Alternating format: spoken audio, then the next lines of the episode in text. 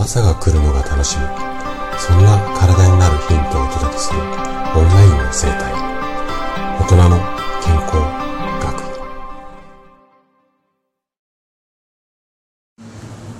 おはようございます。高田です。毎週日曜日は心の時間ということで朗読をしています。で今日朗読するのが久井サラサさんの仮面をつけてです。えー、サラスさんのね、素敵な作品が、えー、掲載してあるブログの URL を概要欄に貼ってあります。ぜひね、そちらも合わせてご覧いただけると嬉しいです。で、今回はね、仮面をつけてという、こう、なんともね、意味深なタイトルの作品ですよね。で、こちらの作品にね、私が初めて触れた時、こう、真っ先に思い浮かんだのが、サラリーマンをしていた頃の自分、そして一度目の結婚の時の自分、この二人の自分だったんですよね。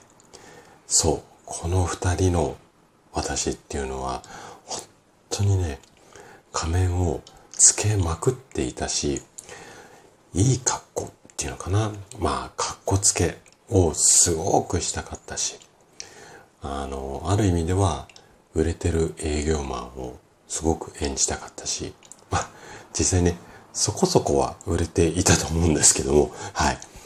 で、まあ、こういったかっこいい、なんていうのかな、できる営業マンもそうだし、あとはね、まあ、なんていうのかな、良い亭主っていうのかな、給料をたくさん持って帰ってくる、まあ、素敵な旦那さん。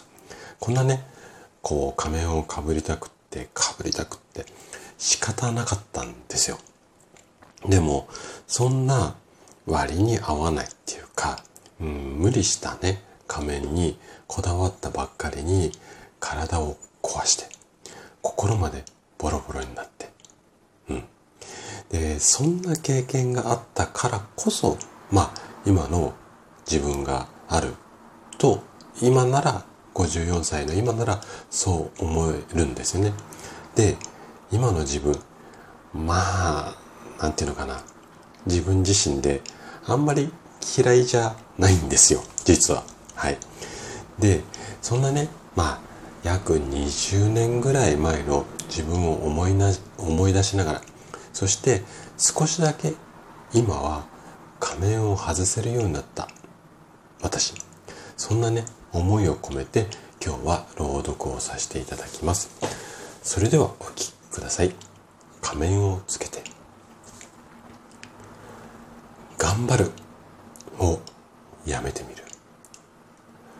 放っておいても意外と平気。戦うもやめてみる。負けたふりしてあげるのが楽。全部全部やめてみる。世界は変わらず回ってる。